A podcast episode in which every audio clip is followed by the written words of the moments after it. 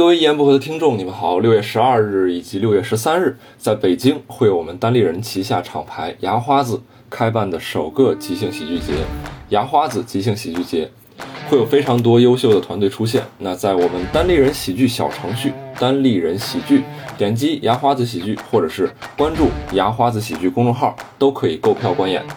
另外，这一期又是我们的喜剧人物篇，为各位带来我们两位喜剧演员赖明佳和李豆豆，欢迎收听。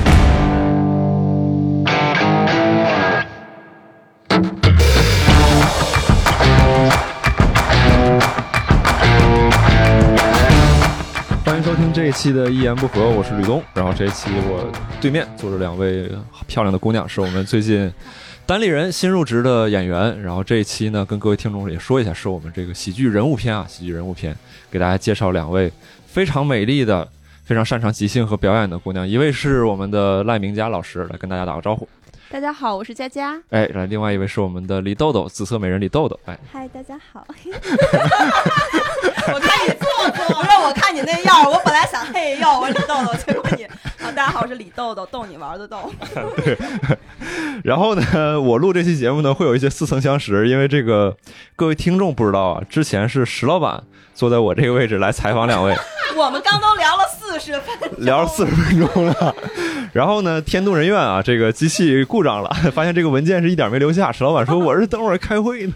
”走了，走了，把灯关了。对，把灯关了，然后让我们几个来录这个，然后我们来正式开始这一期，带各位听众走进我们单立人最漂亮的两位女女演员啊。最漂亮，反正在我这儿是最漂亮。呃，然后那我们。简单先跟听众介绍一下自己吧，就是为什么来到单立人，然后包括现在自己的状况啊，你们最擅长的一些表演形式啊等等。啊，大家好，我是佳佳。哎，为什么来到单立人呢？是我和豆豆之前呃一起在三里屯的一家呃公司，他们公司是做那个音乐的，然后 他们公司，他 们咱们单立人呀，好，写作还是比较专业。然后突然有一天，石老板就。给豆豆发微信说想请我们吃饭，嗯，然后石老板舔着个脸非要请我们吃饭，我们说我们还没下班呢，他说说三里屯你消费得起吗？石老板说便宜的就行，我们给他找了一个人均七十的餐馆，然后他说哎你们现在做什么？我们说也在做 sketch，也在做即兴，但是可能是他们没有去，不是一个专业的喜剧公司，所以很难理解即兴和 sketch 这个东西，我们就做起来可能会比较的吃力，嗯，然后这是这样对。对，然后石老板就就一句玩笑话嘛，他就邪魅一笑，他说：“来单立人呀。”他也小声的说：“我们说走，打车，打车就走。”主要是也跟石老板认识好久了，好几年了，然后就一拍即合。对，石老师没想到，这也太主动了。然后石老板就操控着我们进到了单立人。对，然后跟大家一起介绍一下，就是因为很多人知道我们单立人是从单口喜剧，这是我们最早最核心的业务。然后，但其实我们自己也做这种新喜剧。然后包括即兴喜剧，然后新喜剧跟即兴喜剧现在都是在我们的一个新厂牌“牙花子喜剧”里边，“牙花子”就是你这个字面的那个“牙花子”。然后如果各位感兴趣的话，可以去搜这个公众号，应该就可以看到我们两位老师的表演。呃，佳佳，如果我没记错的话，你应该是你是最开始先接触的即兴，然后再是 sketch 是吗？对，因为他其实我们当时四十二 play 是我最早接触喜剧的一个喜剧公司。他当时是我们是作为 Sketch 团队招进来的，Sketch 团队的成员，但是 Sketch 的基础是即兴嘛，就是你学好了即兴，你才能够去有一个 Sketch 的创作思维。它跟传统编剧的这种呃直接写的这种思维是不一样的。嗯，啊，它更倾向于说你即兴起戏，然后给你打开这个创作的世界。嗯，没事，等会儿我们可以再跟听众解释一下。我估计他们听到这儿可能还。不太理解即兴这个东西，专业了，就是先学即兴，学好即兴才能学 sketch，就是一个必经，就先学拼音，等于先学拼音才能写写字。有道理。好，那我们豆豆，你来说一说，就是跟大家简单介绍一下你自己。嗯，我呢，我 叫李豆豆，今年二十六五岁，二十五岁，单身。然后我跟佳佳其实是佳佳刚提到的这个四十二 play 是一家喜剧公司，现在虽然已经不存在了，但是当时呢。啊，风华正茂。对，然后反正我我也是在这个公司和佳佳认识的。然后我们是一起先进行了即兴喜剧的学习，那是我第一次接触即兴喜剧，是那个公司斥巨资从美国 Second City，就是第二城市俱乐部请来的老师。然后 Second City 就是美国，就就相当于是霍格沃茨吧，你就这么理解吧。哇哦，对 对，就是从那里先学的即兴。当时即兴对我来说就像做游戏一样，觉得哎还挺有意思的。哎，确实好玩。对，然后我们那会儿又跟上课一样，然后也不用上，像我不像我以前就是也上过一些班那么累，然后认识了好多好朋友。嗯，对。就一直从在那里开始学习。对，等会儿我们可以再跟听众解释一下什么是四十二 play，然后包括这这其实是佳佳跟豆豆比较主要的一段经历，然后等会儿我们肯定会聊到。然后，呃，我们要不先说一说，就比如说你们你们是怎么，你们是一开始毕业之后就开始表演吗？还是从上大学就开始学表演？呃，我是从小就开始学表演。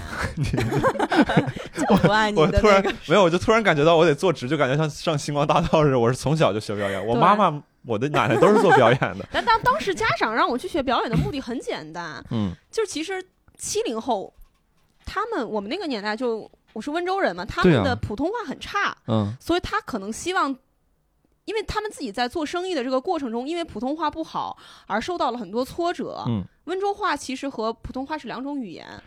然后希望孩子能够好好的学普通话，然后以后到社会不会再经历这个一个没有必要的一个磨难。然后就让我去学表演，然后也希望我能够更加开朗、更加外向。然后就哎，做着做着就觉得，从小到大觉得这个是其实是我一直在做的一件事情，就跟上学一样。嗯。然后就大学读的是表演系，然后毕业之后就拍戏，在剧组拍戏，拍了两年吧。然后二零一八年到的北京。想来北京拍拍戏，然后二零一八年刚好碰上了影视寒冬，影视寒冬就剧组就突然什么资金撤了资金链，剧组就黄了什么之类的，这种事儿特别多。然后就看到了一个招聘信息，说这家公司需要表演系毕业的演员。他这个公司四十二 play，他当时登的那个招聘，他是我是在一个公众号上看到，那个公众号是发那个剧组资讯的。既然下面有个这个公司要，我就说，哎，那我从来没有上过班，上班也挺好的。然后去面试，然后就顺利打败了很多人，和豆豆一起。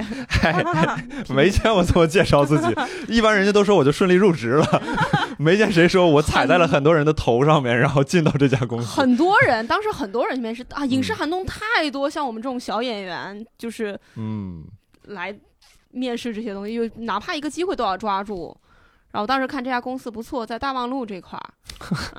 大望路对于北京不是北京听众就是金融街，大概就这么一个感觉，比较繁华。它在华贸这块儿还有一个自己的剧场，左边阿玛尼，右边香奈儿。我就觉得这个公司一定很靠谱。对我第一次去你们那个剧场看你们。应该是你，你跟豆豆当当时都在台上演，就是白雪公主那个即兴剧啊，即兴互动剧。对，然后我那天其实没吃饭，然后我进到你们那个剧场里面，剧场里边不是有可以点餐的吗？非常的昂贵。对，他们的当时四十二 play 的剧场可以说是北京几乎逼格最高的剧，就是那种线下喜剧的剧场里边逼格最高的了。对，然后对，就是现场就可以那种像像 bar 那种，就可以点酒，可以点餐，可以点餐都是那种西餐，不是那种什么肉夹馍那种。然后我进去之后，当时他就说：“先生，你需要点餐吗？”然后我说：“你能菜单拿过来，我看一下。”我看。看了一下最便宜的汉堡七十多，然后 我说我也没那么饿，我就坚持看完了就。我们当时也是自己买的煎饼，然后带过去吃的，就在自己演员。哎，你们公司不给你们什么内部价或者类似这种？不能不能啊，也不鼓励你们买那些东西，看来是。我们当时的工资消费不起这些东西。嗯，然后就进入到四十二 play，正式认识了豆豆。对，同期生。同期生，同期练习生。你这你咋回事？我也是从小非常的热爱表演。嗯。然后我因为我爸我妈小时候就在家放那些相声啊、小品什么的，然后我就从小学什么国旗下的演讲，然后各种文艺晚会，我就一定要上的那种，就是文艺积极分子吧。然后后来一直到了大学大四。大学就开始搞那个话剧嘛，我是我们学校戏剧队的队长，就自己开始演话剧。那个时候一直到那个时候，我都没觉得我一定要搞喜剧，我觉得我只是喜欢表演。然后大学还去做群众演员啊什么的。然后一直到大四的时候，呃，我就是当时开始接触一些很小的地方的综艺的时候，我就发现，哎，也挺开心。我就自我怀疑了，我说我不纯粹，我不是一个真正热爱表演的人，为什么？就是这种舞台，我也很快乐呀，感觉快乐是一样的。然后我就想了好久之后，发现我可能就是只是爱找存在感，只要有聚光灯的地方，我都挺开心的。然后我又仔细思考了一下，呃，那么多的类型，我也拍过戏，也上过综艺，也演过那种小品给大家，我就觉得还是喜剧带给我的那种快乐是最多的。然后当时四十二呢，也是因为我刚录完那个《奇葩说》第五季啊，也是裁掉了六万多人，然后。被选进去了啊，然后到了四十二之后，连试都没有面。哎呀，我面试了，给领导看了一段小视频儿。哎呀，较劲了。然后我记得特别清楚，是二零一八年十月一号，我第一次见的佳佳。我们有四个人同期生，就开始一起学习了。你你奇葩说第五季，你你参加完是什么成绩？还是嗯，全国二十四强啦，就是冠军战队。上节目了吗？上了，当然二十四强当然。对不起，因为我我我没有看这个 综艺，我不是这个。因为已经是两年前的事情了，现在已经没有人认识我了。啊！当时我和豆豆一起出行的时候，会有很多人认识他，说我们坐公交车，哎，你是奇葩说里豆豆，好喜欢你，好喜欢。当时会经常有人认出来。现在还会有吗？现在不会。现在没有，因为当时正在播嘛，这种东西就是现在就是会说，哎，你是单立人。哎 哎，花子，你捧给谁听的？咱们仨没有人在乎，听众也没有人在乎，石老板也走了，你 对会有会有。你们刚才大概经历就是我们听众基本上了解了，然后我也我也这边听了一下，就我们不捋不捋这个经历了。我其实刚才豆豆提到一个，就是你你后来认识到自己想找存在感，然后开始去做表演。然后我我其实有一个问题还对挺感兴趣的，就是你们会觉得说。呃，比如说佳佳，你会觉得是你的什么特质，或者说你的一些什么经历或者小时候的故事，让你会想要之后去从事表演这个事情？嗯，我觉得之前其实跟父母的培养有一些关系。嗯，对你刚才说的时候，我还想说，就是学学普通话、学播音主持不挺好的吗？为什么也不一定是要学表演嘛？表演跟播音主持，在我看来差在哪儿哈？嗯，就是表演这个东西，它更能让你外向。嗯，更能让你就是更大胆的展现自己。播音主持可能偏比较正一点。你你当时爸妈会觉得你是一个内向的人，要解决这个问题吗？他们在我出生之前误以为我是一个内向啊，是是，就他们先做预判嘛，就万一我的孩子外向总比内向好吧？他们可能是这么认为的，没有说内向的观众不好的意思啊。括号，就是说他们觉得，因为他们是做生意的，肯肯定更希望我能够就是善于跟别人交际，嗯，更希望培养这样的孩子。所以他们就让我去学了表演，包括在肯德基门口，他们会去经常有人放音乐跳舞，然后我妈就一推说：“哎，你想要跳皮擦吗？你快去跟他们跳舞。”然后就刻意的训练。就他们特别希望你成为一个外向的人。对，就是跟大家能处好关系，人缘好。反而在其实，在学习上，他没有说什么你要多看书这些，就说你你你跟朋友处好关系，你人缘好，比你读书好要重要很多。温州的社会到东北应该会很受欢迎。你们东北孩子都是我爸妈眼里的优秀孩子。对对，就是他们都特别不愿意学习，特别愿意 social 混社会。嗯，有一个这样的培养的机制在，然后就觉得学表演还挺好的，是一个最好的选择。当时也学了舞蹈。就是这个教育过程会导致你自己也觉得学表演挺好的。我喜欢表演。就是你这过程当中从来没有抵触过，就比如有些小孩去肯德基门口说：“哇，我不跳，我不想跳。”你你自己也挺喜欢跳的。我到现在从小到大，我每次上台的心情都是一样的。就是我来了，看我吧，我来了。这这是一个这样的一个心理过程，因为当时我觉得我表演和舞蹈一起在学，但是舞蹈我可坚持不下去。嗯，就是说明我不爱舞蹈嘛。但是我表演到现在还在做，那说明就是我目前来说还是爱表演，比较享受这个过程。对，在问豆豆之前，我再多追问你一个问题啊，就是你你你可能你说你从小到大可能一直都在跟做跟表演相关的事情，嗯，就这件事情它带给你的正向的反馈有变化过吗？就是带给你的感受，你上台之后的那种感受有变化过吗？其实，在学了即兴之后开始产生变化。啊，好，我们等会儿聊，我记下来。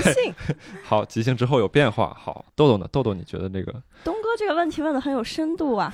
刚刚石老板就根本没有这么有深度，哎，不必拉踩，浅薄，不必拉。其实我自己问过自己这个问题，我现在啊，也不是之前还在迷茫的时期，因为我自己在日记或者是备忘录写过这样一句话，我就觉得，要是我没有梦想就好了。我经常问自己，如果我没有梦想就好了，我觉得我会活得更轻松，或者是跟父母更和谐，就一切都会更好。梦想给你带来一些负担是吧？对，就当时我会觉得，为什么我就要这么轴？我一定要做表演？就是我我我就是特别热爱，但我自己会问我自己为什么呀？我我也我也在问，然后包括嗯，我要说啥来着？然后反正就是一直很迷茫。然后后来我就，如果硬要想的话，我觉得是因为我。从小到大，其实刚你问佳佳的时候，我想了一下，可能是因为从小到大，我所有的好朋友，所有的有亲密关系的人，呃，包括长辈对我表达出的喜爱，可能都是因为我的。所谓的逗逼或者是好玩儿，咋的？零五年就有这词儿了？对，你小时候不都喜欢说逗逼？你个逗逼，特别特别复特别复古有吗？你有？我们不是一个年龄段儿的，一八八六，就是得来的。我就觉得好像这是一个优点，就是你幽默是一个优点，搞笑是一个吸引人的东西，所以我从小就想做一个搞笑的人。嗯，我就觉得可能是这个原因。然后包括我本来。包括各种综合因素嘛，什么父母的教育呀，家里电视上放的小品呀，我包括我也喜欢很喜欢周星驰，嗯嗯，就是小品你是喜欢有哪些喜剧人？除了周星星爷这个是我估计佳佳也喜欢星爷是吧？不不没没有那么多感觉，他无感，嗯，然后你喜剧人你有什么喜欢的喜剧人吗？岔开个话题。说实话，我没有特别喜欢的喜剧人，我没有那种一看我就哇。我小时候就是我爸我妈放啥我看啥，我爸我妈就我妈爱看大兵和旗帜的以前的那种相声，然后对我自己没有什么。豆豆是哪里人？我是宁夏。那你俩其实啊，宁夏是西北，然后东南温州。东南，嗯，对。你你们俩刚才聊到的时候，我其实进而还想问一个问题啊，就是我我。你刚才说的时候，好像你小的时候也就已经开始去通过表演，可能能够获取一些注意。当然，这可能是你后续认识到的。对对。然后说回到喜剧，比如说喜剧本身，它的一些呃呈现方式，不是通过美化一个人来去达到效果，它跟悲剧或者是跟一些正剧这种东西不太一样。对。然后，但其实有一个非常老套的问题，就是女性、女性、女性从事喜剧这块，你会觉得对你们有一些影响吗？然后，包括佳佳呃那个，包括豆豆刚才提到，就是说。你有的时候希望你自己没有梦想，但这个梦想其实你指的就是你些你的表演或者是喜剧梦想嘛？这个部分我不知道是不是给你带来一些负担，或者你觉得有一些痛苦的东西。就是你们想不想聊聊？就是关于喜剧这个部分，你觉得除了我喜欢它的这个部分，它带给我什么？你觉得不好的影响，或者是比如说不好脱单，对吧？这不是你们总诟病的这个东西吧？比较表层的，其他方面有没有什么？说实话，到目前为止，我觉得喜剧。带给我不好的东西已经全部没有了，但是之前有的不好的地方就是我说的，比如说，呃，呃，比如说父母这一块儿，会觉得如果我我是学西班牙语的，如果我就是就毕业找一个工作，或者像我的同学一样都出国去外派，然后我的父母不用担心我的工作什么什么的，我觉得其实那样活着也挺舒服的。我只是觉得，有的时候特别焦虑的时候，会觉得自己做喜剧有点给自己找罪受，又不赚钱，又跑到大城市来。但是其实那都是一个短暂的，你情绪不好的时候你的一些想法。但其实，在你非常冷静的时候，比如说现在，就会觉得喜剧带给我的其实都是都是好的东西。就是喜剧这行更容易让你去感受到生存和发展的压力。就比相比于其他职业，对对对对对，当你把这一关对过了的话，你就会觉得没有什么特别大的。你是什么时候过的？你有一个印象吗？比如说那段前，在这之前，我其实一直都想起这事儿，有时候多多少少会动摇。昨天 入入职单立人那时候，我是啊，但但确实入职单立人之后，这个焦虑减少了一些。我我以前我一直都佳佳比较了解我，我一直都是。不是特别焦虑的一个人，我可能只会在每个月的还款日和 固定的那几天，我只焦虑那两天，然后其他我都不焦虑。我是这种，就比如说我知道我明天要还钱了，我今天都不会让自己焦虑，我先把今天过完。我是这种人，所以就还好。明白，明白。佳佳呢？你觉得喜剧这个东西有？啊，我跟豆豆比较相反，因为我是一个比较谨慎，然后未雨绸缪型的人。我之所以为什么还现现在还在做喜剧，其实理由算是比较简单吧。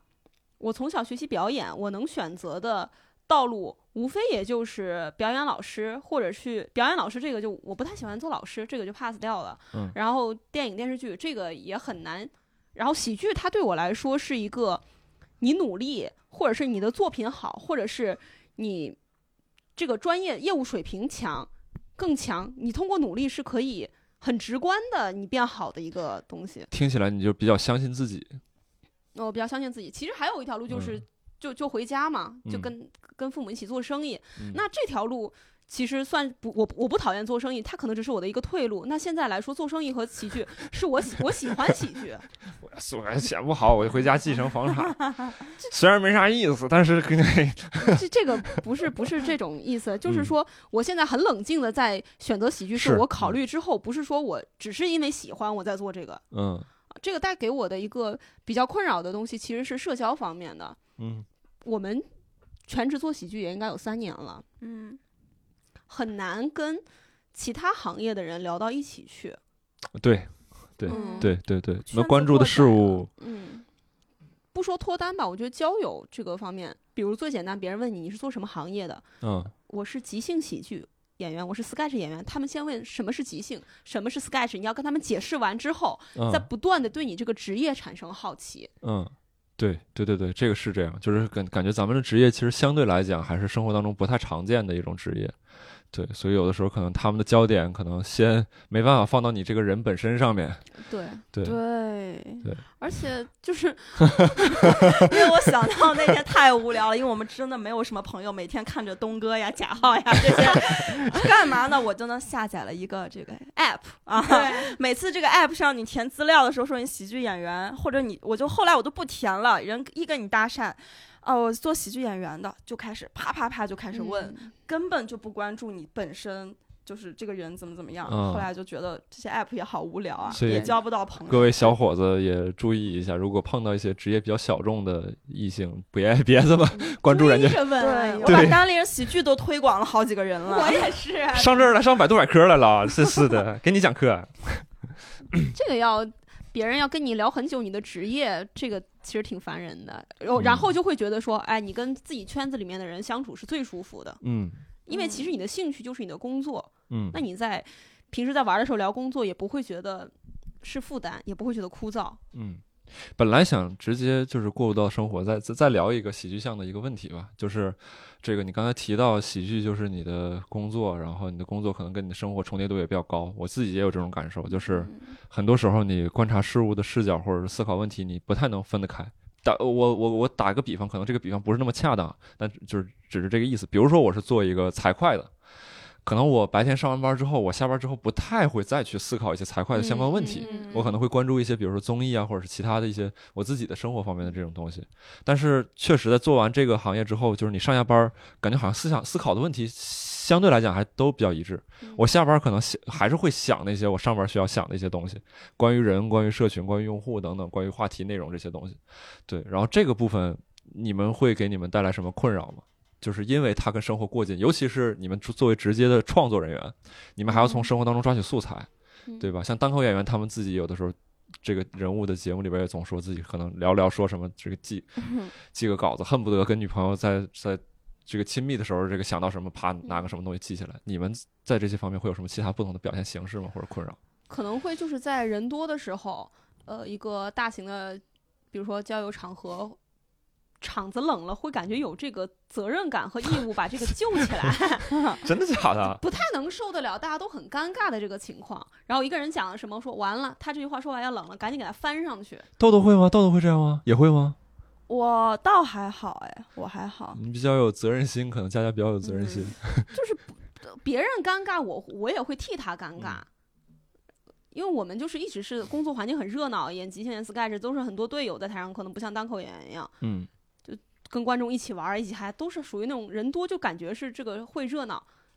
有个人突然抛出了一个什么话，哎，突然就变冷了的话，感觉不太受得了这样的环境。哦，我是可能更喜欢记录的那种。如果我遇到尴尬的场景，我会看他说了哪句话让大家尴尬了。我怎么突然 就长沙普通话出来了？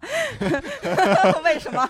这是为什么？然后可能会记大家就是每个人尴尬之后的微动作啊，然后就是我会记这些，就在备忘录里。就其实我生活中很有很多时候，除非跟你们特别好在一起，我是比较安静的那种类型。然后我我我在备忘录里就记好多，就可能我在备忘录里正在骂你呢，都也有可能。我就突然看我，对，不是他，他虽然看见了你，但我也内心产生了恐惧。我在想，只不过是没看我。然后我们说说生活，就是你们刚才其实都有聊到，就比如说佳佳这边一八年影视寒冬哈，这个 遭遇了一些小小的挫折啊。然后包括豆豆也是，就是过了这个奇葩说，我不知道那个算是你最风光的时间吗？你自己理解。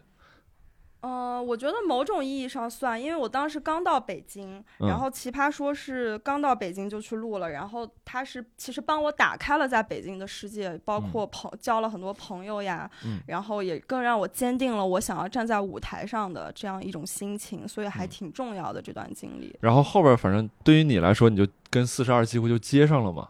对，基本上就接上了。对，但四十二可能它倒闭之后，可能我不知道你的生活会不会有受一些影响。呃，因为我一直都是在晃荡，所以就觉得还好。因为我之前啊，我我我那天梳理了一下，豆豆一拿起手机我都害怕。各位听众，他现在拿起手机呢。然后我做过所有的工作，呃。西班牙语跨境电商、综艺的编剧、群众演员、模特经纪人助理、话剧演员、段子手，就是给大 V 写段子的，然后喜剧项目经理，然后导游，然后奇葩说的明星，就是 就是这些工作都是在短短几个月，我就是就是我换的非常的频繁，嗯，就是一直在想曲线救国，救哪个国？就是还是想做喜剧、做表演，明白？对对对，明白。所以就刚刚的话问题是啥？没有，我还没 没问问题，我就是了解一下你们状况。就是接下来想问的就是，就比如说你们作为喜剧演员，你们的生活状态是怎么样？我不，我不是一定要。去勾勒出什么喜剧演员都很苦这个状态，就是你们真实的对你们真实的生活状态是怎么？就像我刚刚说的，本来我就一直是这种流，就是那种在感觉到处跑的。对你确实换的很多，就而且很多城市，所以我就对于四十二突然倒闭这件事情，对我唯一的影响就是，因为其实四四十二有固定的收入，嗯，对我来说我非常开心，但是我也有过没有固定收入的时候，所以当他没有的时候，我也能接受。对我唯一的影响就是当时四十二快倒闭那段时间，我每天在家里玩那个《最终幻想十四》。FF 十四，但是它倒闭了之后，我就有点没有心情玩这个游戏，我到现在都没有上线。我那个 ID 单立人了，我那个 ID 还是花一百块钱改啊，那是个网游啊，还是网游？网游非常好玩，非常好玩，建议大家都去玩。我正当时开着我的那个游戏里有汽车，正驰骋呢，然后有个微信说，呃，来下午来公司一趟。开个会，嗯，我们都知道是啥意思了，因为我们前两天就有预感了。唉，当时我就再也没有上过那个游戏了。就那个游戏，有一种责任感，都是我玩的，公司玩黄了。倒不是这个，就是那个游戏，你得你自己特别安逸的时候，特别明白明白，完全理解。好游戏嘛，好游戏嘛。对对对，我是因为我生活的环境，从小生活的环境就是大家都。没有什么固定工作的这个一个环境，别说什么五险一金，就没听过。我是我们家族第一个有五险一金的人，就加入当地人之后，真的。然后我因为学的表演，然后拍戏啊什么，从来没有稳定过。在四十二是第一次稳定，嗯，然后单立人是第二次稳定。这个对我来说，漂泊或者是自己在演出啊什么的，没有特别大的不安全感，因为我已经习惯了，也然后从小生活在这样的环境中。觉得很正常哦，对，那个词叫漂泊。我刚想了半天，我说到处浪。我是漂泊，你是到处浪。我想表达的就是漂泊。不是，所以所以这种就是因为这个真的可能是差距。就是我我是那种就是可能从比较按照常规路线去成长起来的孩子，然后什么什么读书考大学这个倒不说了。工作，然后家里边对于这种工作的要求也非常的正统，就是一定是那种正这个一个正式的做某个具体事情的工作，然后你要离职之前，你也要先想好怎么怎么样。就包括我来单立人也受到了比较大的这个阻力，就不太理解我。然后呢，就是我在听你们说这种来回换的时候，虽然不是我的生活，但我还是会产生一些不安全感。当我带入的时候，就对于你们来讲，你们其实不会觉得就是他会有什么不好的感受。我们我反正对我来说。这个是比较是一个常态，嗯，就是你漂泊，你也能挣到钱，就这个是个不安全感，其实它是一个常态。豆豆呢，也是这样想吗？嗯，好像没有感受到特别的，就是啊，为什么我这么漂泊？好像从来没有过，就是觉得很顺，可能就是即兴的那个 yes and。其实我在漂泊的时候，你也在漂泊；你在漂泊的时候，我也在漂泊。然后我们汇合到了一起。对，不是说，比如不是说，比如说豆豆他去突然进了一家外企，他每个月固定拿工资，但是我还在漂泊。嗯。那那我的心情可能就不太一样。你感觉周围的人他都在漂泊，好像五六七，对对对对对，你最亲密的这些人他都在漂泊。我的室友，我的父母，他们难道不是在漂泊吗？哎，而且我觉得最主要的是，你漂虽然在漂泊，但你知道你的大方向是对的，嗯嗯，是你自己认可的，所以就不会太焦虑。我们又不是在流浪，对吧？就有一种就只不过是在等待的感觉。对，如果我往拉美那边飘，我就焦虑了。为什么？为什么突然想到拉美了？是什么？在东南亚，你在拉美，我们都在漂泊。因为我好多同学在那边外派嘛，三天不洗头那种。然后，如果是往那个方面飘，我是觉得我还是在往演员、往舞台这个方面在飘。我就觉得，包括像段子手这种，你好歹跟喜剧也沾点边吧，就会觉得没有那么。其实还有，我觉得对我来说还有一个特别重要的原因是。我跟我做演员的漂泊不太一样，比如说我现在做喜即兴，在加入单立人之前，我想要演出，那我找好场地，我码好我们团队的人，我们开票，这个是完全能够你自己主动去做的一件事情。但是你做影视剧演员，你完全是被挑选，人家没有给你戏拍，你就是拍不上戏，你就是吃不上饭。但是我说，比如说这场演出我们举办成功了，每个人可以分点票房，这个是完全你自己可以掌控的事情。理解。所以他没有特别不安全的感觉。理解，那你们其实你你你说的这个状态，因为我知道他他可能已经是在那个四十二 play 之后的一个一个事情了。然后，但比如说你们自己在之前飘来飘去的，或者这种状态，就是收入会有一个特别大的起伏嘛？就是已经影响到你的生存状况，这种情况有过吗？有呀，既然漂泊，其实这个是常态嘛。嗯，那你怎么办呢？是问家里边要支援，还是怎么怎么办？我我比较简单，因为我是。之前有过一段时间，就是觉得我自己已经独立了，不会向家里要钱。但后来就是父母说服了我嘛，嗯，然后我就觉得，既然父母他愿意给我钱，那有这个钱，我最起码不用愁这个房租和温饱的问题，我更有能力去做自己喜欢的事情。就爸妈说你，你不用那么要强，这个都是都是父母的钱，你不用那个不好意思花。他们觉得就是反正这个钱你不花，我们也会花掉。我父母是比较花钱大手大脚的人，所以我要是太节俭的话。啊，明白你的意思了，就是你不花，可能我们就拿去买一些玉石什么这种东西没有用的没有用的东西去了。不是，他们就自己自己过得不好，就赶紧支援支援你。就他们觉得，你要是这个房租和吃饭这个你要交不上的话，你这个开口没有什么问题，因为你是我们的孩子。嗯，对对，最好。这这个我对我来说，可能很多人会对这对我这个行为。产生不理解吧？今你已经独立了，年纪比较大了，怎么还能向家里这这不会不理解，我觉得还挺正常的。嗯，其实挺正常。有些人会说说你已经独立了，家里要钱是不是？他有啥关系？要他钱了？嗯，我我反正我的我，而且我妹她花钱花这么多，我为什么不能多花一点？对对对，佳佳有上大学的人，对佳佳有一个亲生的妹妹，特别好。我们家没有儿子，所以花钱比较自在。对，豆豆呢？你有这种经济受到特别大影响的状况过吗？时间段备受影响。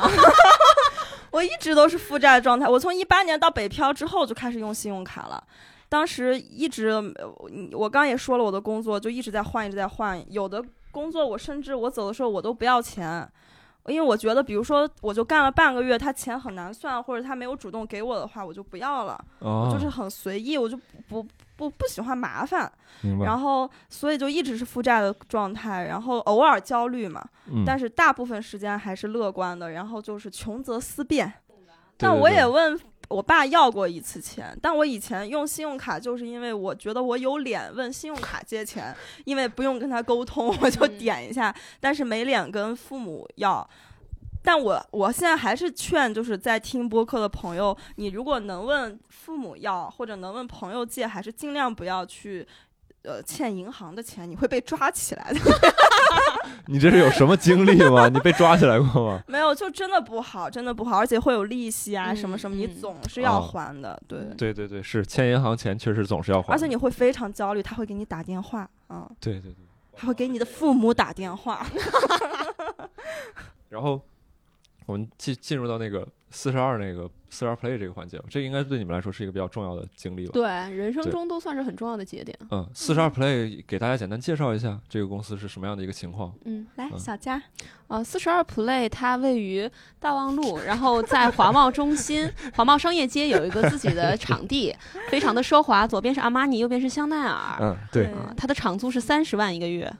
它另外还有两个排练厅，是一家致力于做这个。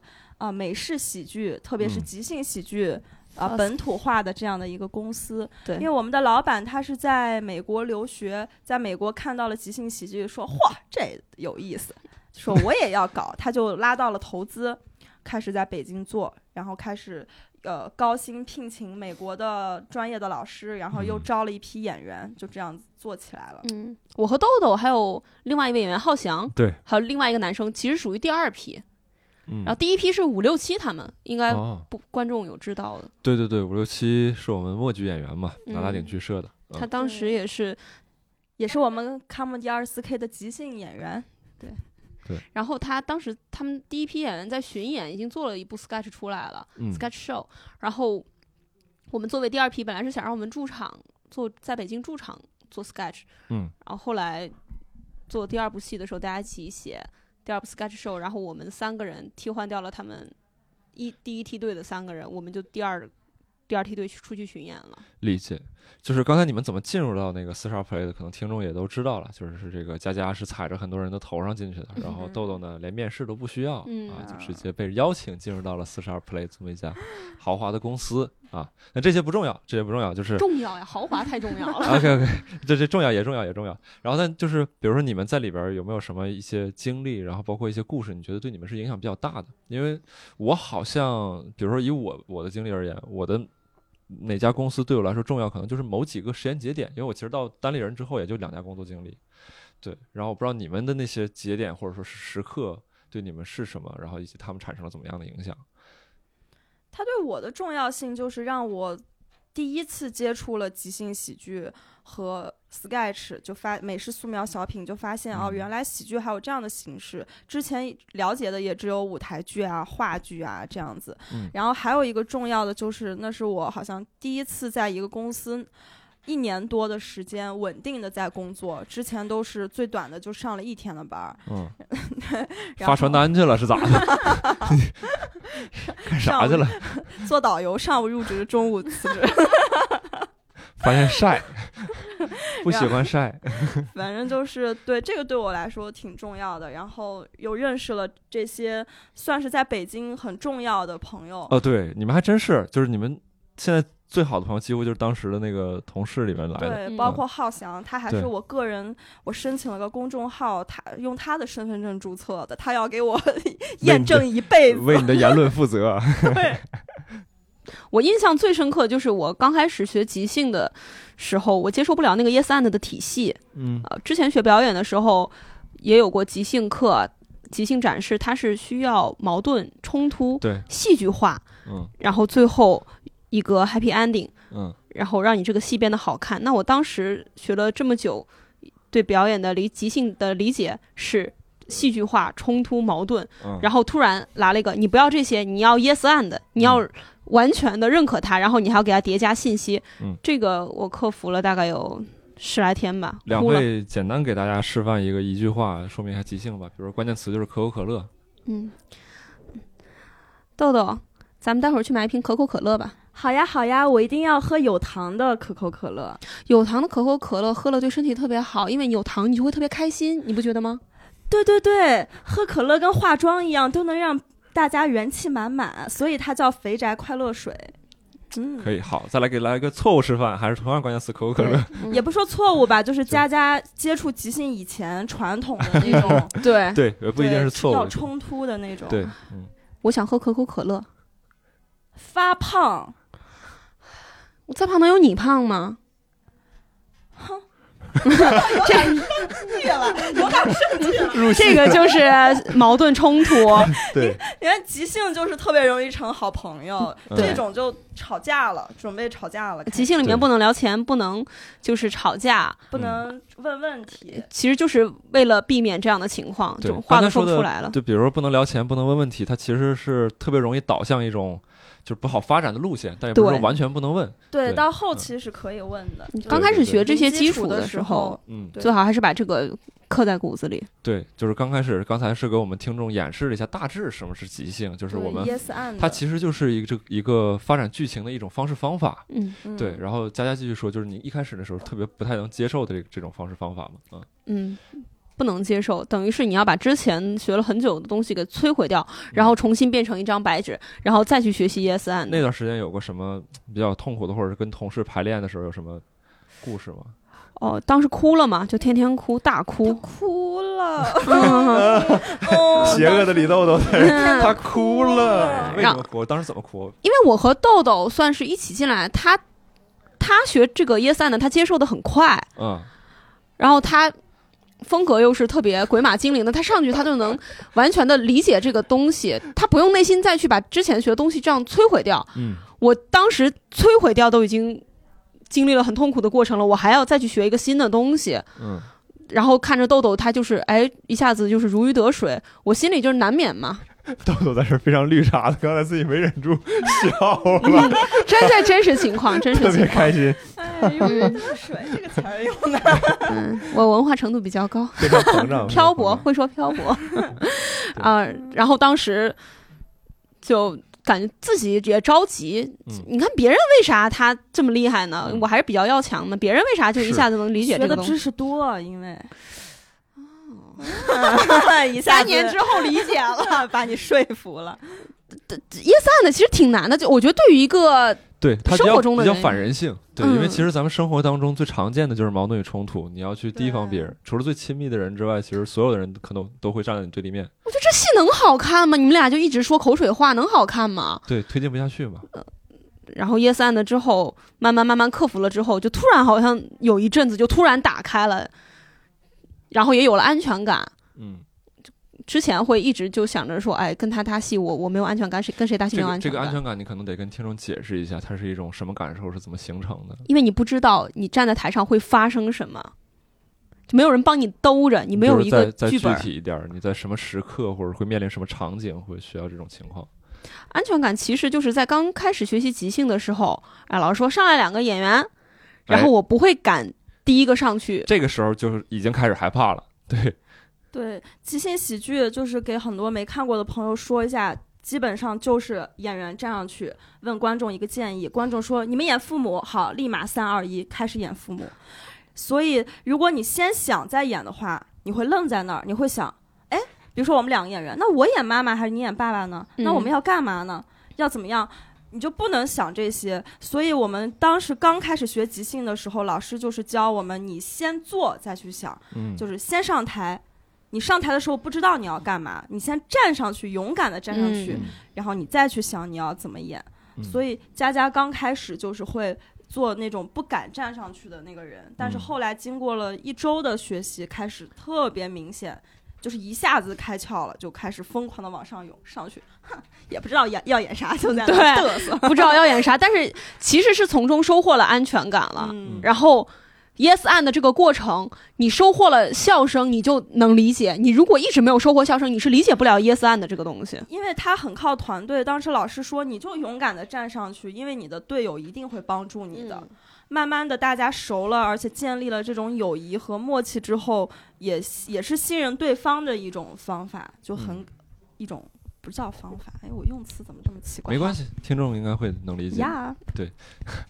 然后你们在这个四十二 play 的时候，就是每天大概的状态是怎么样？学习，然后刚开始听起来挺幸福的啊。刚开始两周来的是 Sam Super 老师，嗯，他刚开始会教我们一些特别基础的即兴游戏，就是最基础的。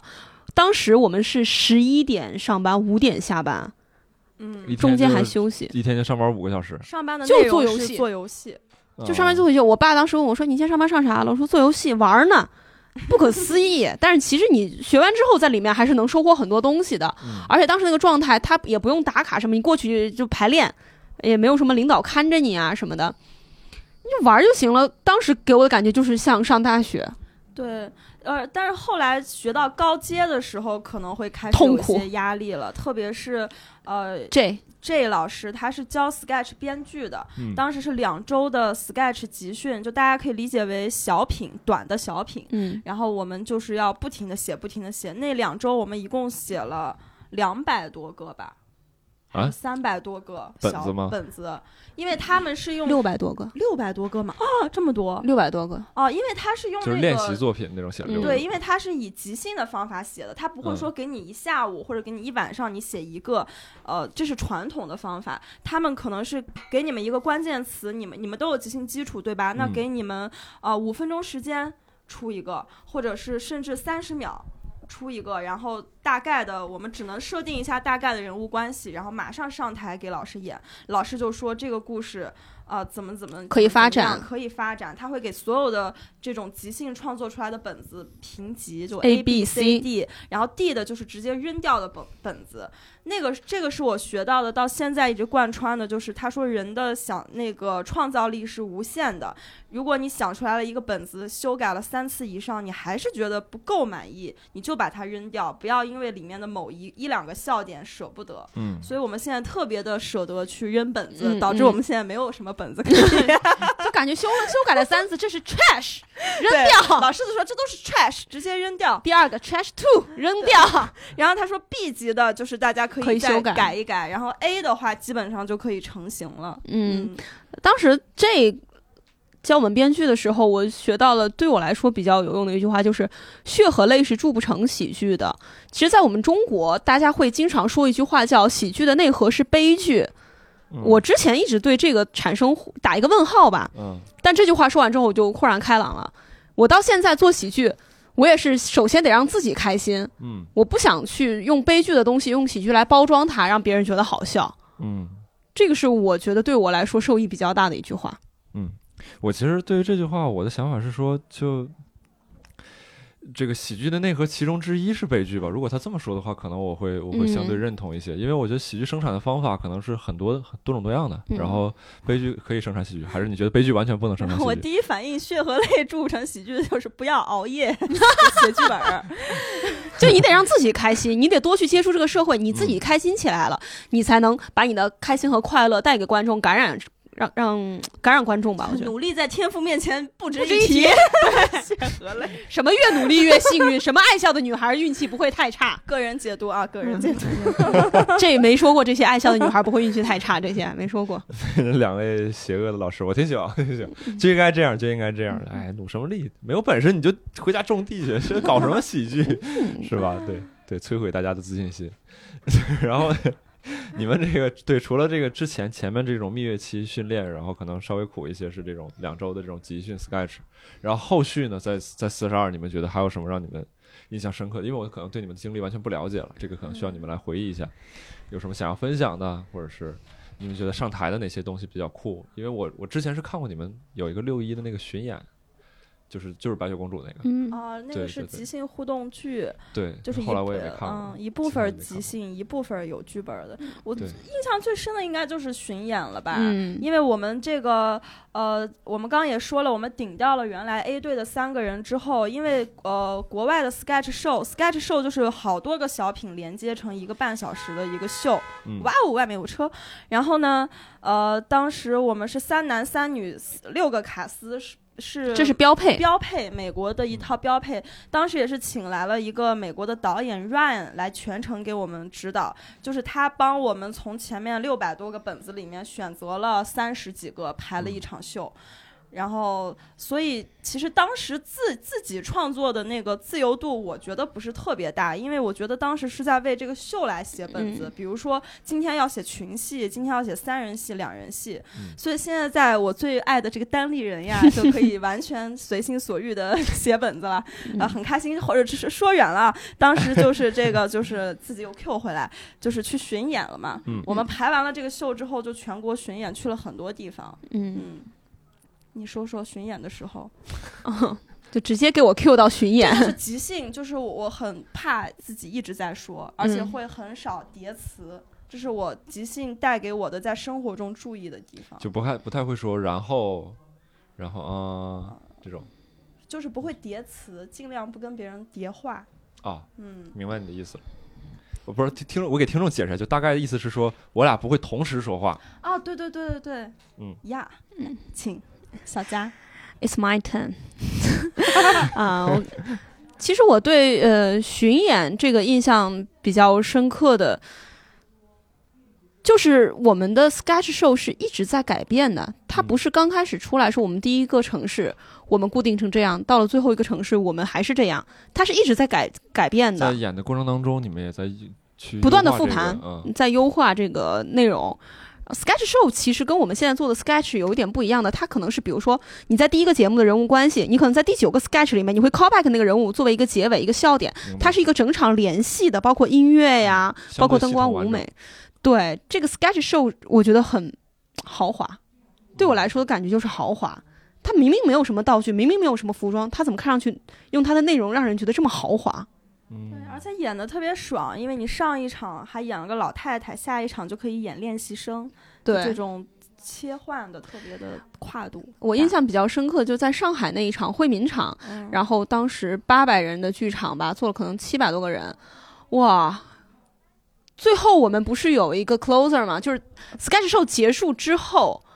它前面是个 opening，然后后面有 closing，closer，然后它那个结束会 call back 之前的一些人物角色，每个人一段来展示你自己。我当时是跳着那个睫毛弯弯的那个舞，就是睫毛弯弯，然后就在跳，下面竟然有观众在举着手跟我一起唱这个。嗯，我觉得我做其他行业很难得到这样的一个应援。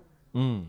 啊，我觉得应援就感觉自己当时你在跳这个舞的时候，你就是爱豆。要跟毛书记多多讨教一下 这个应援的问题。毛书记他是个人嘛，我们是团队，We are family。我们是女团，他单打独斗，他能成什么事儿啊？不知道，基本无害，不好，大家多多关注一下啊。不好参与你们这个对话，反正。啊，我们感觉。反正巡演之后关系更加亲密了，嗯，对，然后公司也走向了下滑坡。公司对这个公司走向滑坡，可能跟你们这个业务没有关系，因为它可能有些经营问题吧。对，你们感觉在四十二 play 这个，因为它其实听起来是一种，就是在我眼中，我作为一个旁观者，然后我看到四十二 play，我就感觉啊，好高端，因为它好像还跟日本的一个是是基本兴业吗？对对，呃，是呃，AK。什么四十八那个是 AKB 四十八那家公司吗？嗯，然后他跟翡翠台这些都有合作，就是反正就是有合作，什么有各种各样的这种东西。你们场地也高端，然后你们的巡演的那个规模呀，各方面宣传什么的也都挺高端的。看似高端，那个幕布都是我们自己收的。对我们自己搭的景儿啊，那可能过程当中有一些细节，但就是在外人眼中觉得那个很厉害，但确实好像就是他呃，我当时在看的时候也隐隐有一种感觉，就是这得烧多少钱呢？就是往这个就是烧钱，对烧钱，但是很感谢他们，就是这个公司，对对，就是我想说，就是他人家烧钱，可能一部分就是烧在了你们演员培养上面，对，就你们在在那个公司出来之后，你们自己觉得哎有得到什么或者有留下什么东西，会有那种科班出身的那种自信吗？或者是？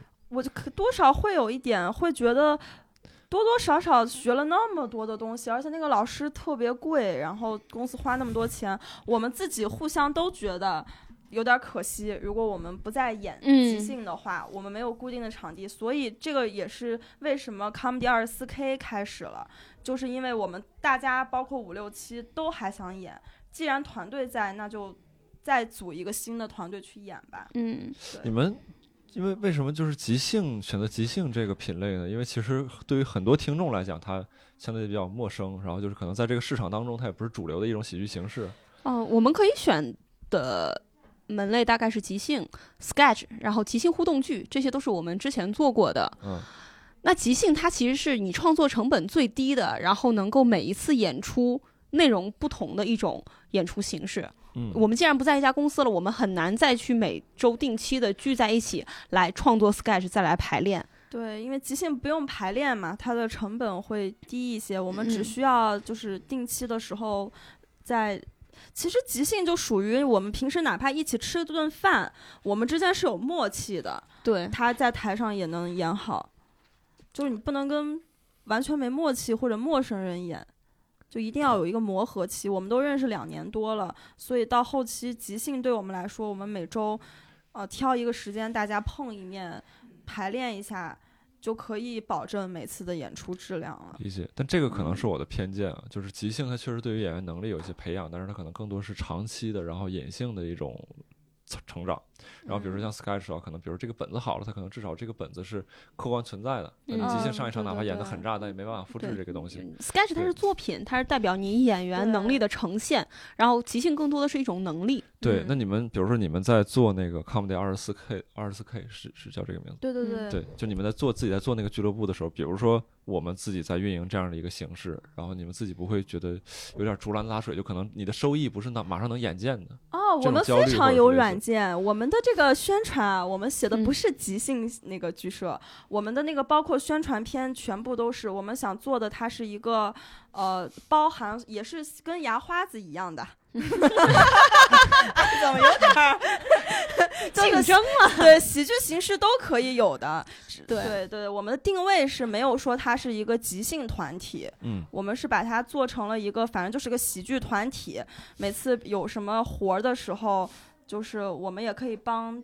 呃，联系一些其他关系好的演员一起去，就大概是这样一个组织，民间组织的感觉。其实这个 Comedy 二十四 K，它如果再发展的再稳定、再久一些，慢慢的我们就可以成为代理人，做做 Sketch，然后再一起写漫才什么的。因为当时创办的初期。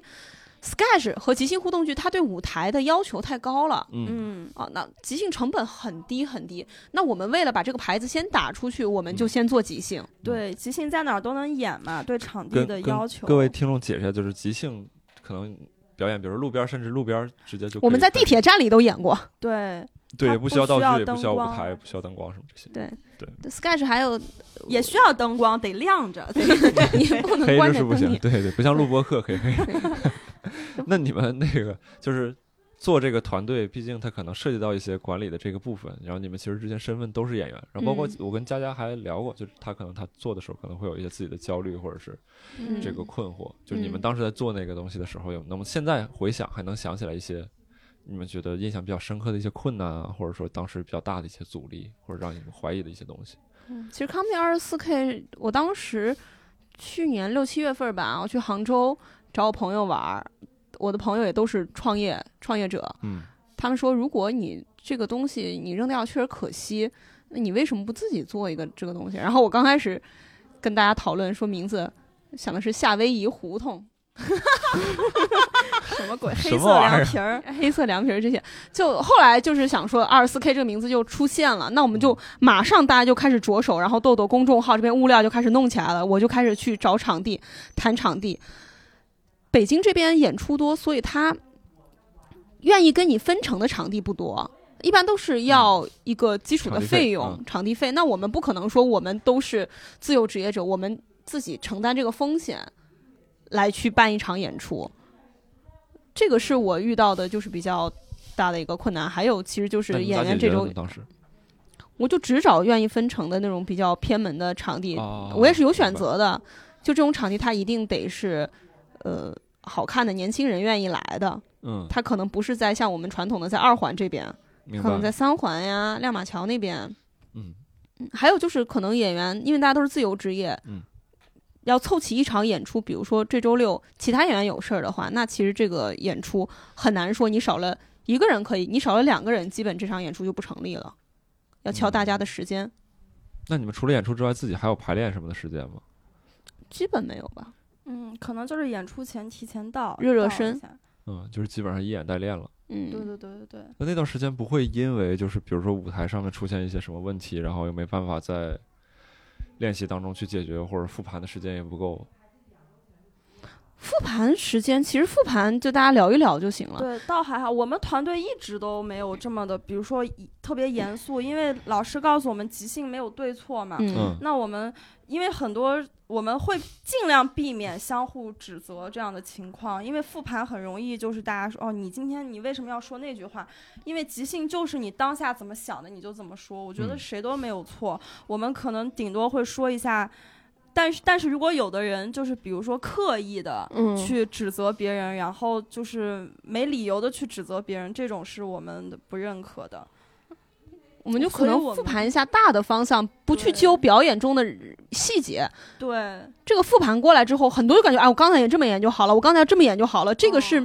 你在你站在台上，你就不可能知道的。像我们昨天复盘的内容，大概就是啊，我们觉得第一段跟第二段太像了，都是校园恋爱。我们下次能不能刻意的去演一些别的关系，比如说同事啊、警察呀、别的职业，我们太演。这个年轻恋爱了，我觉得这就是一个很好的复盘。我们不会去抠为什么你当时说了这句话，怎么怎么回事儿。包括复盘，张浩翔一上场，他不小心摔了一跤，非常的好，场子就热了一个热场的 作用，很和谐的。还是以还是以鼓励为主吧。我觉得这个东西要互相指责起来没完没了了，没有一个人能在即兴演出中做的特别完美。而且这个其实它不是个人的一个能力，它其实是团队配合的一个默契的问题。嗯。我们如果今天明显的配合失误，或者是连基础场景在哪都没有搭建，关系都没搭建，那肯定会稍微严肃的大家说一下这个事情，是不是最近懈怠了？是不是基本功都忘了？对，嗯，理解理解。那你们这个二十四 K 创立了大概多长时间，然后结束的？现在结束了吗？没有结束呀，一直在持续，它只不过苟延残喘着，嗯，也是在很好的运营中。啊，二十四 K 现在还目前还是有在演出的，呃。它可能不像之前一样每周有一次的每周有一场的即兴演出这么频繁了。可能当时做这个每周一场的演出也是为了现在，比如说他有一个什么节日或者是一个什么活动邀请我们，然后我们就过去了，就不用自己再承担这个票房的这个压力。还有我们现在也见到单立人，其实没有必要再去自己去谈场地，然后进行一场即兴的演出了。现在就是有需要即兴表演的话，那我们就是团队过去。那我们团队要有个自己的名字嘛，就还是用二十四 K 这个名字去演即兴。理解，嗯嗯。其实听起来好像他进入了一个更健康的状态，就是对，不用再像我和豆豆这么累了。之前豆豆每天熬夜剪视频，然后我去跟人家谈场地，这个其实对我们来说消耗挺大的。之前有段时间是确实能看到豆豆老师的精彩作品，然后加入一些个人才华在这个里面。因为我那个当时是周更，周周更的，嗯，一直都在更新。进入单立人以后再也没更新过。我们就是直接让开白名单，我们只转载。因为我特别，其实我特别讨厌。那个捡东西和就是那个这搞运营特别讨厌，但是当时就是因为是自己的东西嘛，嗯，没办法，没办法，对我就属于能不做就不做的状态。理解，确实就是以我之前的感受也是，就是呃，工作人员和演员在这家公司当中可能都是对内容有一些喜爱，但是他的那个方式好像确实完全不一样，包括这种思维习惯这种也很有很大的差别，对。就是那你们现在在单立人可以相对就是比较专注于演员的一个状态去做这些事情，然后这个这个环境会你们会觉得对你们有什么影响，或者是你们在这个环境当中会有发生什么变化吗？就你们真的可以专专心的去研究业务吗？还是说其实只是稍微轻松了一些？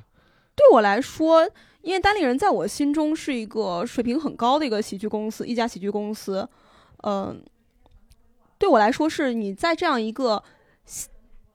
大家都很业务水平很强的，嗯，集结了很多业务水平很强的编剧演员的这个环境中，比如说我想写一个 sketch，我想创作一个什么东西，我拉着一个人，我就能问，他就能给我意见，这个是对我来说成长环境更好的一个公司。哎，有吗？你在你在这个公司里边有有享受过这样的一些时刻吗？比如说，我想要，我现在就想要聊即兴，嗯，我在其他的公司很难。跟别人去直接去聊即兴聊 sketch，但大家现在做这个都很专业，你不用去跟他们解释你为什么这样写，你的 game 什么这个东西，你不用去跟别人解释，理解理解，是一个比较轻松的环境。嗯，对，好的，跟佳佳一样，就是有这么多的伙伴嘛。虽然现在目前暂时他们都在项目里，我们非常的孤独，但是每次开编剧会啊什么的，还是挺期待的。然后包括。呃，跟公司的像企鹅老师一起聊聊即兴，以前很少有人能就跟你聊那么多。然后不好的一点就是，我现在觉得我的圈子太窄了，就是太窄，就是好像比之前更窄了。之前我还会，因为太，我也不知道为什么，之前会更愿意出去玩儿，然后见见人。现在就是因为太爱公司了吧，可能就是动不动就往公司跑，一本正经。我觉得挺奇怪的，不说话就划过去了，这是。但真的是这样，就家也搬到附近了，然后一出门就是哎去公司吧。现在不住通州了。哎，像二环美人了，现在是。哎呦喂！住通州的听众都别给我发私信啊，我不看的。我觉得挺奇怪的，就是其实我们我们这个职位是不用坐班的，我我们不用坐班这个。对，你来坐班干啥呀？你对，不用坐班，但是挺想来公司的，就是来公司。包括艾斯也说，你们常来公司玩嘛，就给你的感觉就是你来公司玩，你来享受，也不用就是说你来公司你不写 sketch，有人会指责你。这种对我来说是一个家以外最好玩的地方。嗯。我觉得这就是不坐班的工作的魅力。就是其实我昨天还在跟谁讲说，单单立人就是包括演员，包括所有的工作人员都是主动在工作的。嗯，因为不管是热爱也好，还是因为氛围好，大家都是在主动工作。不管好像大家不分，比如说几点下班、几点上班、几点怎么怎么样，就是大家想来就来，想工作就工作。而且我们单立人是这个密码锁。然后，如果住在附近的话，比如说我晚上觉得家里太小了，我就会到公司来写东西什么的，就是特别的出入自由，就给了创作者很好的创作环境。然后我就觉得要好好珍惜。然后也不知道明年还在不在。为什么？怎么了？明明年要去俄罗斯还是？明年要是家里人把我们开了，我们就继续好好做二十四 K。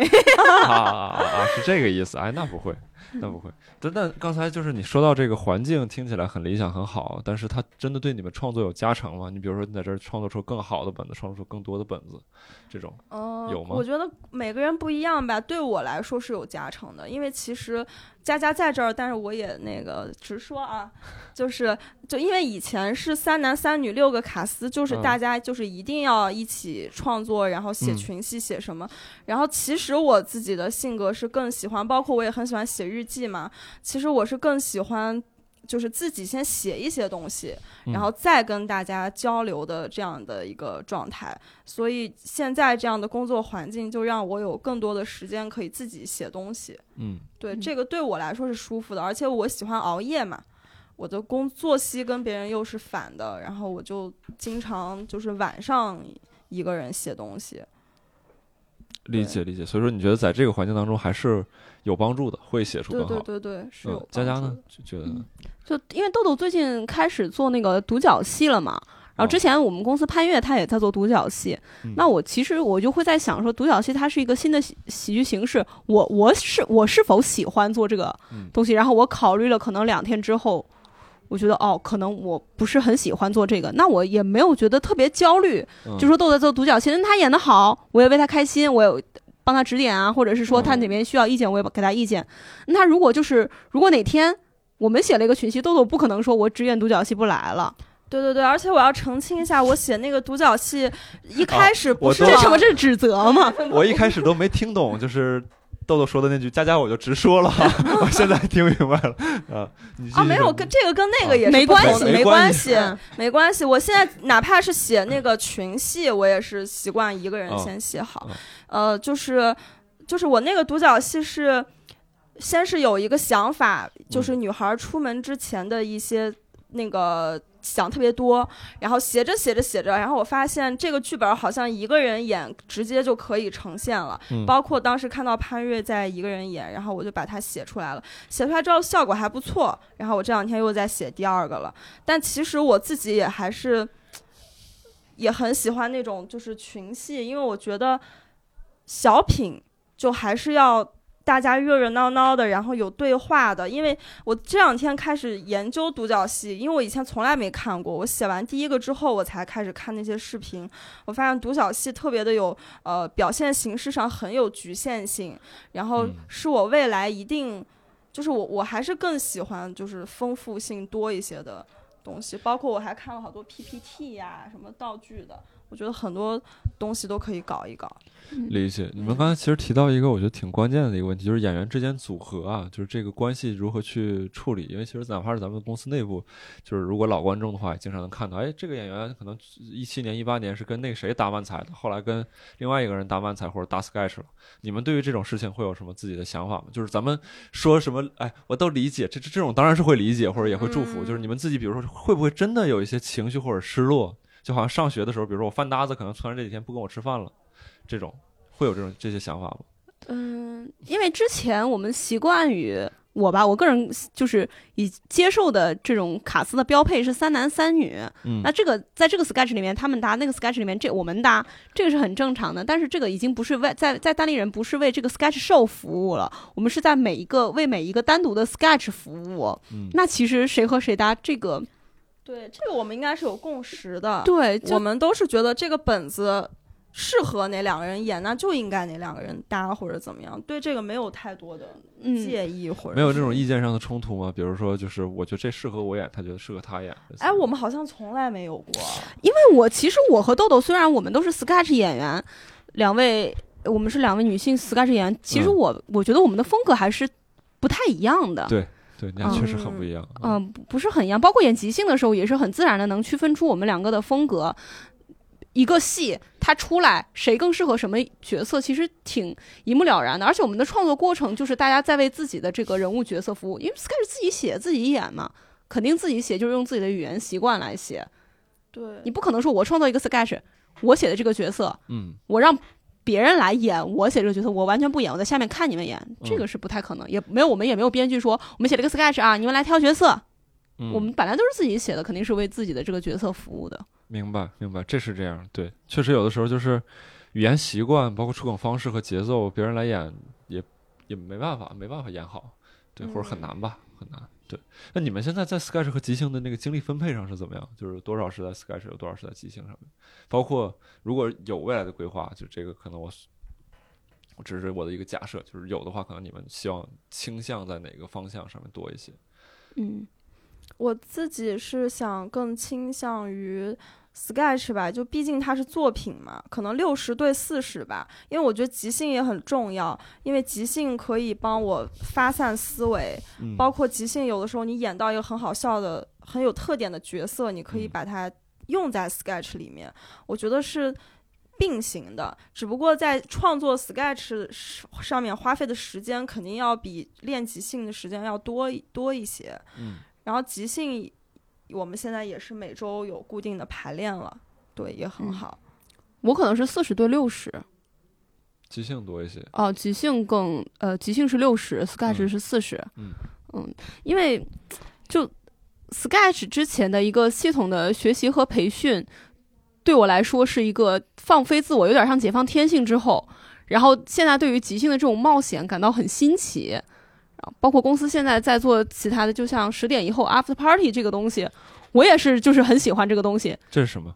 就是每周二可能会有一个 after party，然后我和豆豆来做法官，然后就招募一些观众，在当趟场地，然后我们设计一些游戏，不是不是即兴游戏，不仅限于即兴游戏，可能是呃聚会游戏啊这些，带着大家一起玩。我现在因为我。我平时没有。每周咱们现在在做的活动吗？正在准备开始了。嗯，我们今天还在筹备呢。对，让大家就是认识。如果开始的话，之后也就是也是在牙花子公众号上看。对，牙花子喜剧啊，各位听众。对对对，嗯，你继续说，打个广告。嗯，平时没有什么，大家生活都很按部就班的。其实我们也没有什么特别大的社交圈子。那我现在就是说，寻找刺激，或者是寻找冒险，在这个即兴舞台上很自由。嗯。嗯，哎，我插一句啊，就是你们俩其实聊的时候，这个提到比较高频的一个词，就是关于社交这个问题。这个其实，在咱们这场没少聊到。就这个这件事儿，对你们来说会是一个比较关注的一个问题吗？就它会给你们带来比较大的困扰吗？会呀。就为什么？就是能能能能说一下？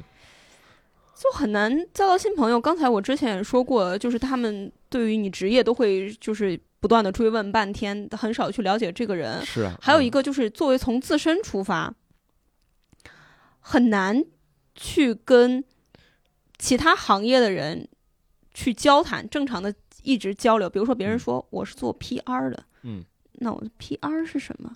我这个不带有任何假设，所以说可能会问的比较蠢啊，就是不能这样会会怎么样呢？就是不能跟其他人交流，不能跟其他行业的人交流，会有什么问题呢？你们觉得？比如说我们在创作的过程中，我我我们想演的，比如说这个角色，或者是其他角色，他需要一个职业，或者是需要除了全职喜剧人以外的这些经历的话，我没有，会影响到你的创作。嗯，还有就是你还是作为人，你还是想认识各种形形色色的人。嗯，我作为一个正常人，不是喜剧人，不带有任何功利性的目的，我想认识更多不同的人。豆豆会这样，豆豆会想认想去认识各种形形色色的人吗？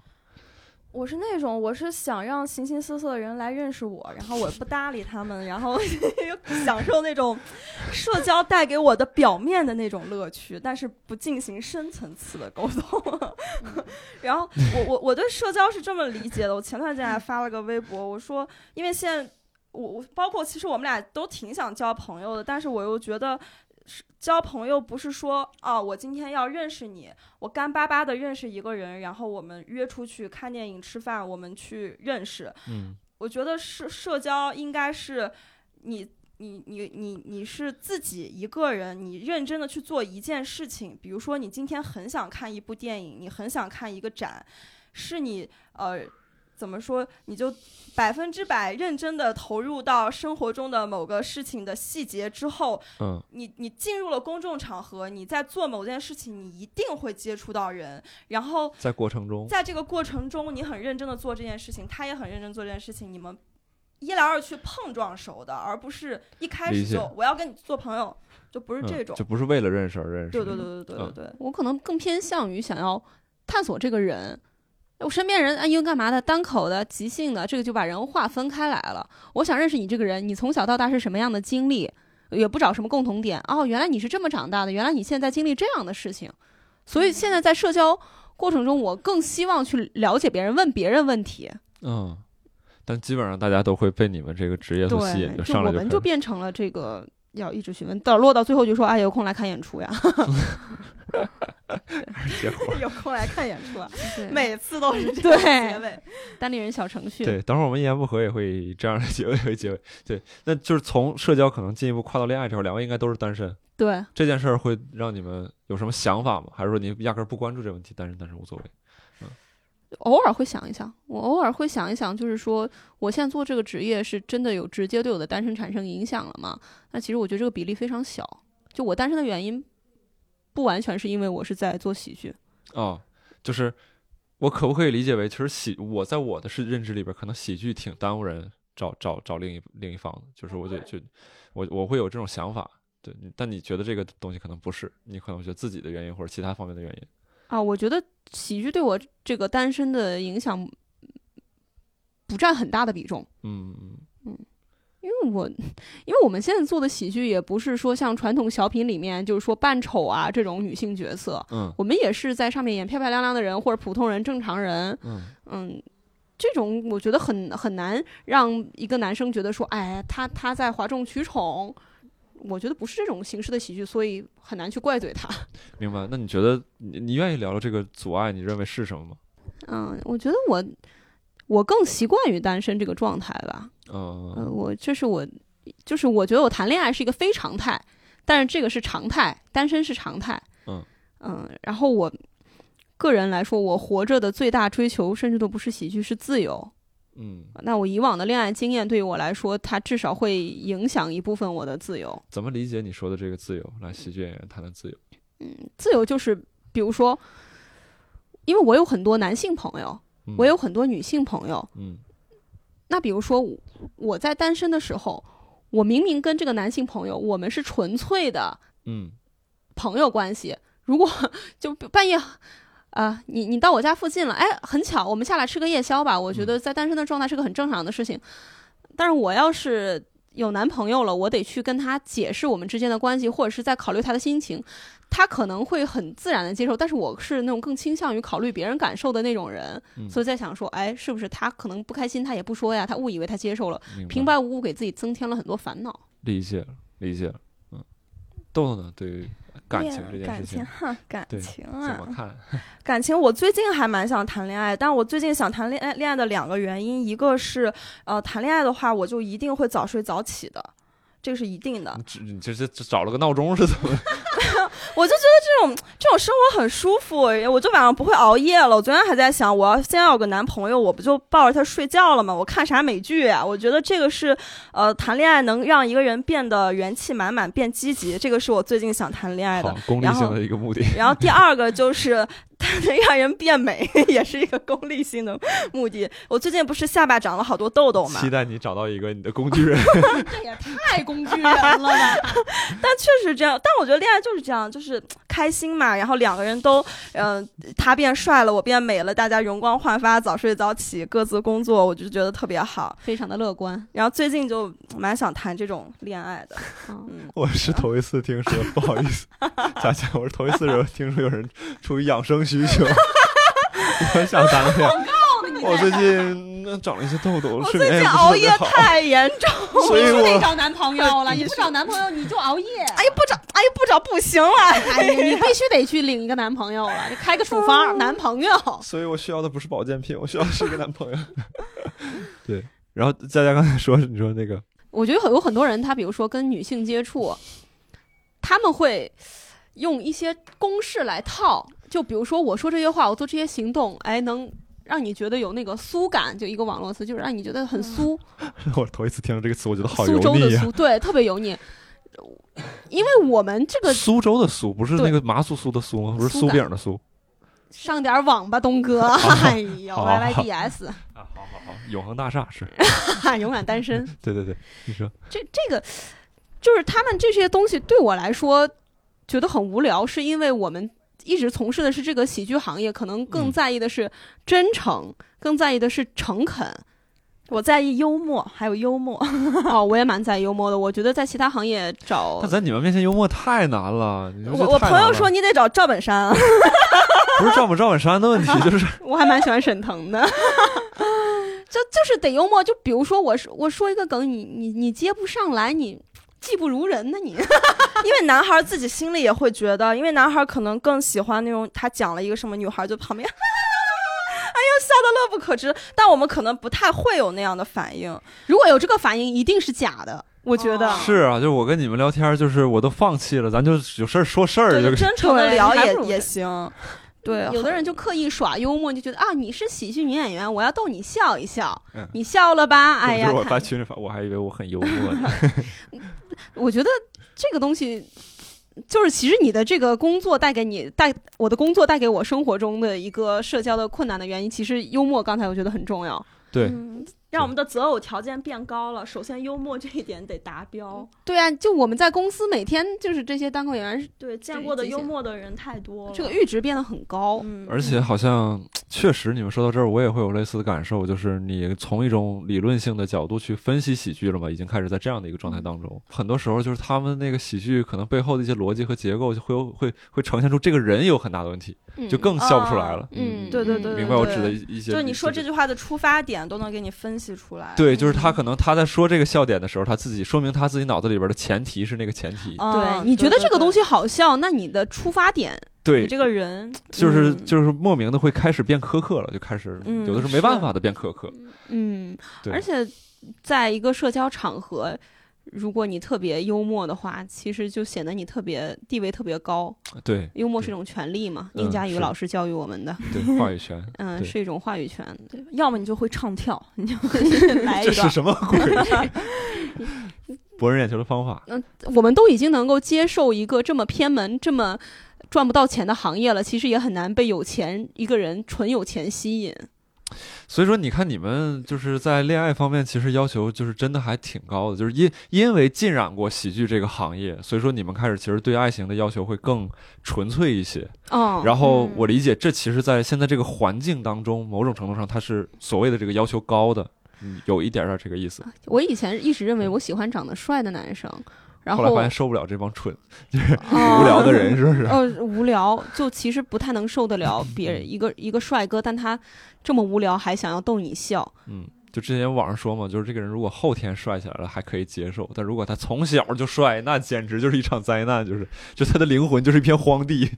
但我不知道是不是事实是这样。也有脑袋，也有也有脑子好的帅哥吧，但是我觉得我目前还是很难接触到这样的帅哥。嗯，我们是这个牙花子的边缘的演员。石老板说我们是边缘人物，就现在反正觉得就是幽默的男生比长得帅的男生有魅力。嗯，幽默其实说明你这人情商高嘛。嗯。所以说，那假如说这个呃有听众，或者是有一些这个听到这个节目的人，哎，觉得我真的打心眼里欣赏李豆豆，或者是赖明佳两个人，可能两个人，一个人欣赏刘豆豆，一个人欣赏赖明佳，然后这个我真的是希望与他们靠近，不管是以什么样的结果，可能是最最理想成为恋人，如果不行的话，我能跟他们成为朋友，我也很开心。然后对于这样的人。对于这样的可能是男生吧，你们还是喜欢男生对吧？对。然后这样的男生，你们有什么建议？就是觉得这样这样这样这样可能会更能靠近我们。报名单立人那个学院，学一下单口。不过真的可以，不过真的可以。虽然是开玩笑，但真的可以。对于一个男生理解这个世世界的方式，有还是有挺大变化的。刚才开玩笑，我要求没有这么苛刻，我就愿意跟我做朋友，我就已经感到很荣幸了。这是真的。嗯，平时，因为我不知道为什么，我给人感觉第一印象就是感觉我还挺难接触的。生人勿近，对，你是有这种特别别碰我，你碰我杀了你。对，会有这种。来，老师是。嗯，行，那喜欢我的这几百位的听众呢，我建议你们这个。不要直接给我发私信啊！我会觉得哦，你们是听众，然后我就会觉得要保持距离嘛，我觉得不太好。哎，这个建议很好。对，我觉得你们一定要在自己各自的领域里发光啊！不管你们是在做什么行业，如果实在发不了光呢，你们也要就是给我跟我制造偶遇的这种感觉哦。如果是观众就特别奇怪哈。对你得就是比如说不小心跟我上场哎碰了一下，然后。碰见了我东西，捡起来说：“哎，我看你好眼熟。”然后哦，我看过你演出。我觉得这样子好像是一种在外面的关系，对等的这种关系，我会更加自然的去交流。对，不然你可能有一些道德负担，是吧？对对，有一点，有一点。对对对，说到这儿，也跟各位听众普及一下：追毛东、追这个石老板、追期末什么，别总在群里边呜嗷喊，没有用，没有用，没有用，没有用，都是我们的同事。就是生活当中自自然然的，可能偶遇人家可能会更成功，对，更好。那这个确实是一个很好的角度。对，以后我要是有喜欢的演员，我也这样去跟人家偶遇一下。对，或者有认识的朋友一起能去玩一下更好。对，见面这样子。然后其实我觉得也可以去学习一下即兴，去了解一下即兴，因为它其实好像就是学过即兴的人跟没学过即兴的人，对于这个世界理解可能会多一些维度和视角吧。对，然后好像就就像你们之前说什么夜散的这些，然后包括就是打开啊这些，我们之前在那个之前几期一言不合里边也聊过，就说这个你学完即兴之后，可能你对于很多事情就没有那么的否定了，因为我们日常生活当中常见的情况是否定，你这个想法没我这好，听我的，咱去吃那家，那不行。我感觉对于我来说更有同理心了。嗯嗯。那我感觉好像确实，就这个东西带给不同的人肯定是有点不一样。对，像我这种比较自恋的人，就是我以前会不太能听信别人的建议，然后我现在就学完之后，可能我会想说，要不试试看，说一下 yes 试试看。对，虽然大部分的结果确实是不怎么地，但也有一些惊喜，就是以前自己可能从来想不到的这种。嗯，对，我觉得这个就是好，就先先按你的来，先按你的来好。如果这个结果不好，我们觉得哎挺好的。可能我那个也没这么好呢。我当时如果是需要一个求助的状态的话，随便谁给我什么这个建议，我就可能就上了，因为我自己没有这个想法，人家给你一个就是好的，所有建议都是好建议。观众朋友们也不要怕，就是说在即兴的舞台上，演员问你要建议的时候，你怕自己说的不有趣，你的所有的建议都是好建议，都是我们的礼物。对，是这样。而且刚才我们说到即兴的时候，其实生活当中就有一类非常常见、非常符合即兴场景的那个场景，就是比如女生跟女生聊了一些剧的时候。你看那个男主角好帅，对对对，而且你看没看到那几集他怎么怎么地？这其实是一个非常即兴的状态。然后男生聊球赛的时候也是，什么詹姆斯扣篮，我太牛逼了，对他当时怎么怎么地，就两个人聊到这种状态，其实是非常即兴的那个一个典型的即兴场景。所以生活就也是在即兴嘛，所以即兴这也是为什么现在好多企业也会找那个即兴的喜剧的给员工们培训，就是非常的。即兴真的非常棒，对它其实 yes and 其实能让你们比如说生活工作中能够少很多矛盾，这个是即兴，然后会有团队协作意识，你们一起演了一场即兴之后，你们明显感觉到更团结、更默契了。这个就是很多单口演员羡慕我们一起出去巡演的一个点。我们永远出去，感觉我们去外地演出，特别是演即兴，不是演 sketch 的时候，就感觉出去玩，顺便演了一场出。对，也不需要准备啥，靠的都是基本功。就就是顺便演了一场出，然后大家晚上了还会聚到一个房间里面，然后一起玩玩桌游，一起一起吃饭啊这些。我感觉这个单口演员应该很羡慕我们吧？对，不只是单口演员，工作人员也很羡慕，都都会羡慕，都会羡慕。既然就是生活中关系不好，很难在一个台上演即兴，我觉得。对，因为即兴里边也分很多，就是思维方式吧。我感觉到，就是对。我是觉得，不管演即兴还是看即兴，都能让你的生活变得轻松，就是有一种就是 I don't care 的那种感觉。因为无论怎样都有故事线，就像我骑车。那个水从车筐里掉了下来，我选择捡还是选择不捡？它是两条故事线，那我选择捡还是不捡都是 OK 的。那如果当时有点懒，我就不捡了。我捡了也没什么，就是你生活，我生活我都开始想这些事儿，然后你就会觉得哪条路都可以，怎么样都行，最后总有一个结局。然后我觉得这个是即兴非常。奇妙的地方，然后其实看哪怕只是看一次即兴的演出，也会有这样的体验，就会觉得这帮人为什么没有准备就能在台上这么的和谐，这么的默契，是不是有剧本？其实这就是即兴的魅力。如果能感受到的话，你在生活中也可以跟你的朋友们感受到那种互相认可和信任的快乐，有一个那种叮一下的那种 moment，对，嗯，就会觉得哇。我们真好那种感觉。而且现在在大城市里面大家很难去寻求刺激嘛然后观众和演员其实一场演出是一起在冒险。嗯合法的刺激比较少对。对我们一起。说说些说些不让说的话成天。这个也看习惯性的一样把我前面都掐了。习惯性的对对对对。对对对对而且呀合法的刺激比较少。而且不合法的刺激现在也买不着，哎，非得唠，哎，就唠这个，哎，你继续，你继续。大概就是这样，即兴反正就是特别棒，就冒险嘛，大家就寻求刺激，我觉得挺挺刺激的。你一起经历完之后，观众然后下台跟一即兴演员聊聊天，感觉挺正常的。嗯，而且咱们单立人牙花子也挺重视即兴的，每周其实都有我们自己内部有排练，然后也有平常的演出呀。Jam Jam 观众可以上来一起玩。对，Jam 就是呃大家一起认识不认识的演员和观众一起玩，一起混在一起玩。Jam 这个词直译就是果酱，你大概就是意义你就理解为大家混在一起玩儿，对，这个情况。那这一期我们的节目就聊到这里，然后最后也跟大家说了很多即兴相关的东西。如果各位想要体验即兴，想要看看佳佳跟豆豆在台上的表现，然后可以关注我们的公众号“牙花子喜剧”。在六月十二号和六月十三号会有我们的单立人首个即兴节。哇哦！这什么喝彩的方式？得来不了了，抢不到 票了。即兴就是行为加反应，就他都忘了，我给他叠着，他们一个人在台上不尴尬把他情绪给接住，你看我们开始喊起来了。对，即兴节，哎，即兴节，然后这是我们单立人首个即兴节，欢迎各位来玩。然后到时候会有很多好玩的游戏，包括像佳佳说的，有一些哪怕你没有经验，你甚至可以到台上跟我们一起玩，来体验一下这种冒险的感觉，未知啊。可能有很多听众在听节目的时候，哎，这有啥难的？那你试试呗，是不是？你试试呗，看你能不能行。开始正向营销不成，开始用 PUA 的方式来刺激观众。来，我考验考验你。Yes and 不成，开始 but 人家。再不济来看看美女啊，是吧？对对对对对，邂逅一下我们两位老师。别发私信，别发私信。有多少人给你发私信呢？这是。我可以关注我微博就行。嗯。叫什么？奇妙进化赖皮虾。奇妙进化赖皮虾。我叫李豆豆大美人。李豆豆大美人。哎，我们两位美人跟各位聊了一个多小时，然后也希望各位能够支持他们的演出，支持我们牙花子喜剧的即兴节。那我们本期节目就到此结束，各位听众，我们下期再见。再见，拜拜。